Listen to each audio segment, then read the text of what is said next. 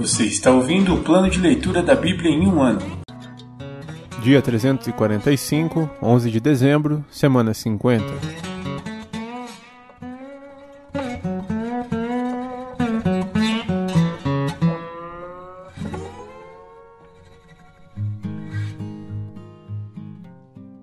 Carta aos Efésios, capítulo 6 Filhos e pais.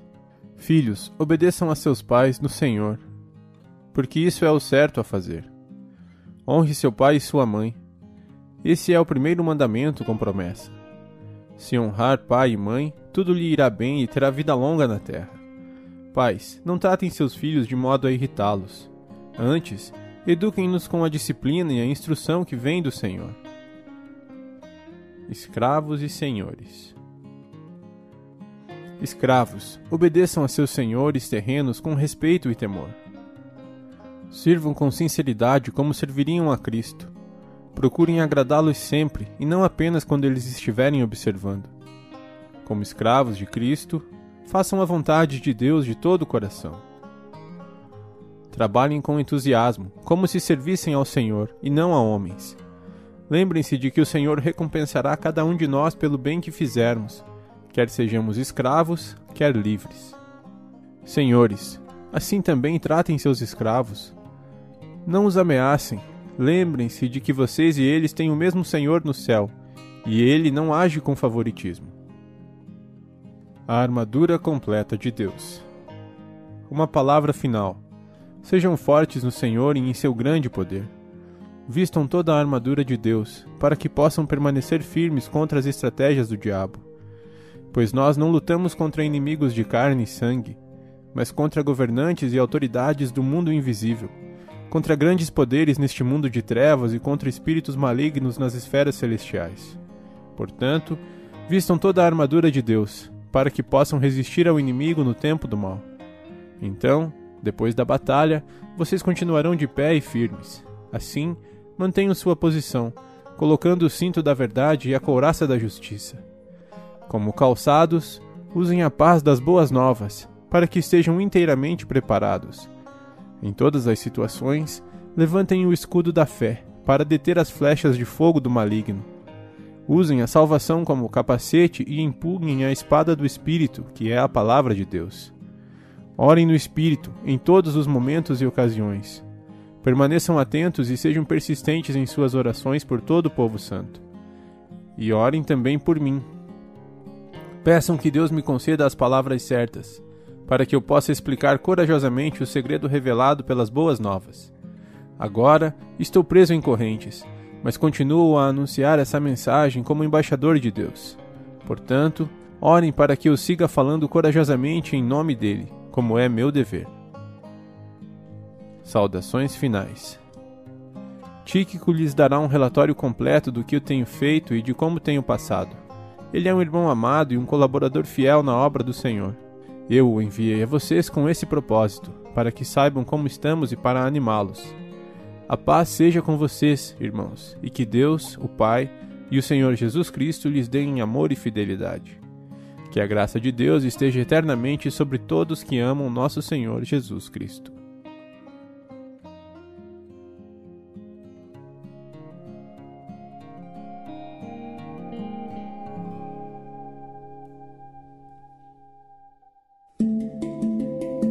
Antigo Testamento Profetas Maiores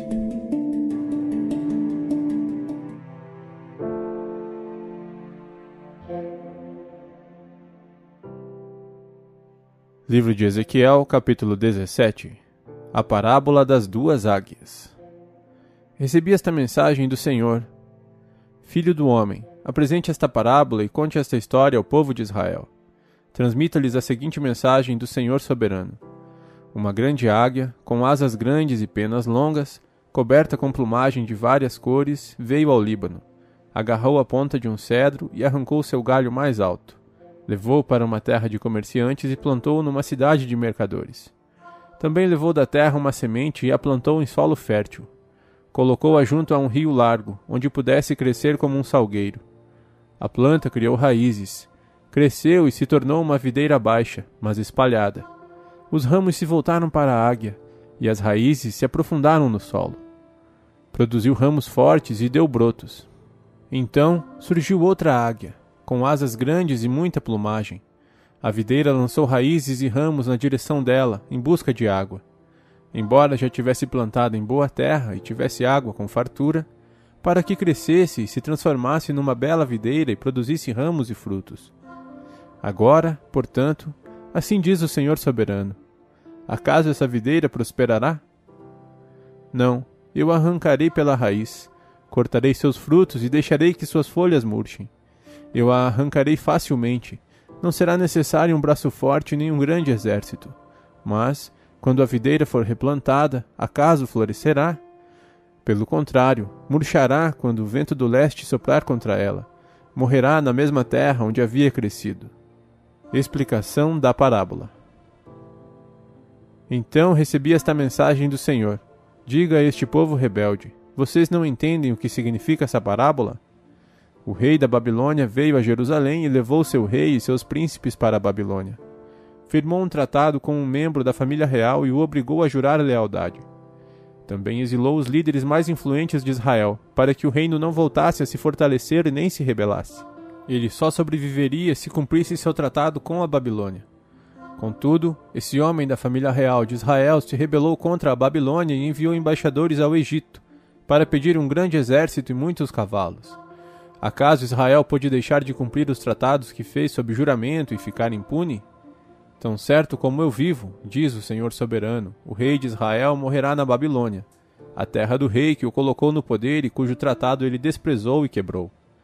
O Faraó e todo o seu exército poderoso não serão capazes de ajudar Israel quando o rei da Babilônia cercar Jerusalém novamente e destruir muitas vidas, pois o rei de Israel desprezou seu tratado e o quebrou depois de jurar obediência. Portanto, ele não escapará. Por isso, assim diz o Senhor soberano: Tão certo como eu vivo, eu o castigarei por quebrar minha aliança e desprezar o voto solene que fez em meu nome. Lançarei minha rede sobre ele e o pegarei em meu laço. Eu o levarei à Babilônia e o julgarei por sua traição contra mim. Todos os seus melhores guerreiros serão mortos na batalha, e os que sobreviverem serão espalhados aos quatro ventos. Então você saberá que eu, o Senhor, falei. Assim diz o Senhor soberano: Pegarei um ramo da ponta de um cedro alto e o plantarei no topo do monte mais elevado de Israel.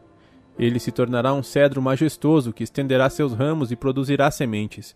Aves de toda espécie farão ninhos ali e encontrarão abrigo à sombra de seus ramos. E todas as árvores saberão que eu, o Senhor, derrubo a árvore alta e faço crescer a árvore baixa. Faço a árvore verde murchar e dou vida à árvore seca. Eu, o Senhor, falei e cumprirei o que prometi.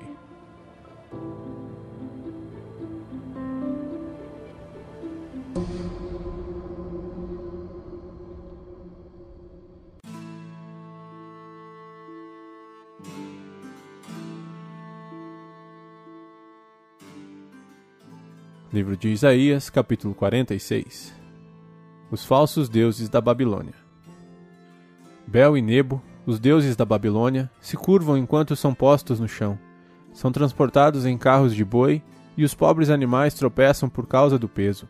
Tanto os ídolos como seus donos se curvam. Os deuses não podem proteger o povo, e o povo não pode proteger os deuses.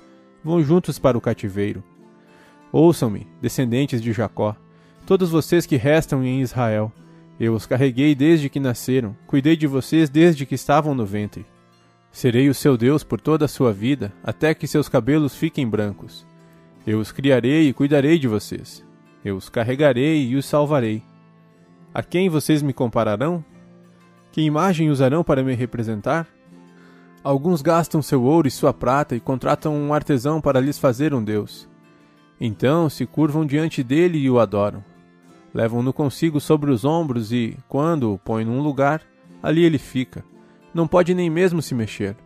Quando alguém lhe faz uma oração, ele não responde. Não pode livrar as pessoas de suas aflições. Não se esqueçam disto, tenham-no em mente. Lembrem-se bem, ó rebeldes. Lembrem-se do que fiz no passado, pois somente eu sou Deus. Eu sou Deus e não há outro semelhante a mim. Só eu posso lhes anunciar, desde já, o que acontecerá no futuro. Todos os meus planos se cumprirão, pois faço tudo o que desejo. Chamarei do leste uma ave de rapina veloz, um líder de uma terra distante, para que cumpra minhas ordens. O que eu disse, isso farei. Ouça-me, povo teimoso que está longe da justiça, pois estou pronto para endireitar as coisas, não no futuro distante, mas agora. Estou pronto para salvar Sião e para mostrar minha glória a Israel.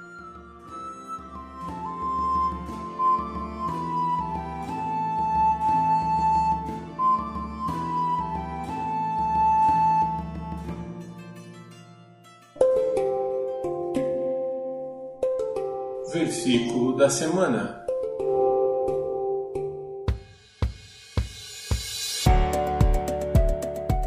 Tudo quanto tem fôlego, louve ao Senhor. Louvai ao Senhor. Salmos 150, 6. Tudo quanto tem fôlego, louve ao Senhor.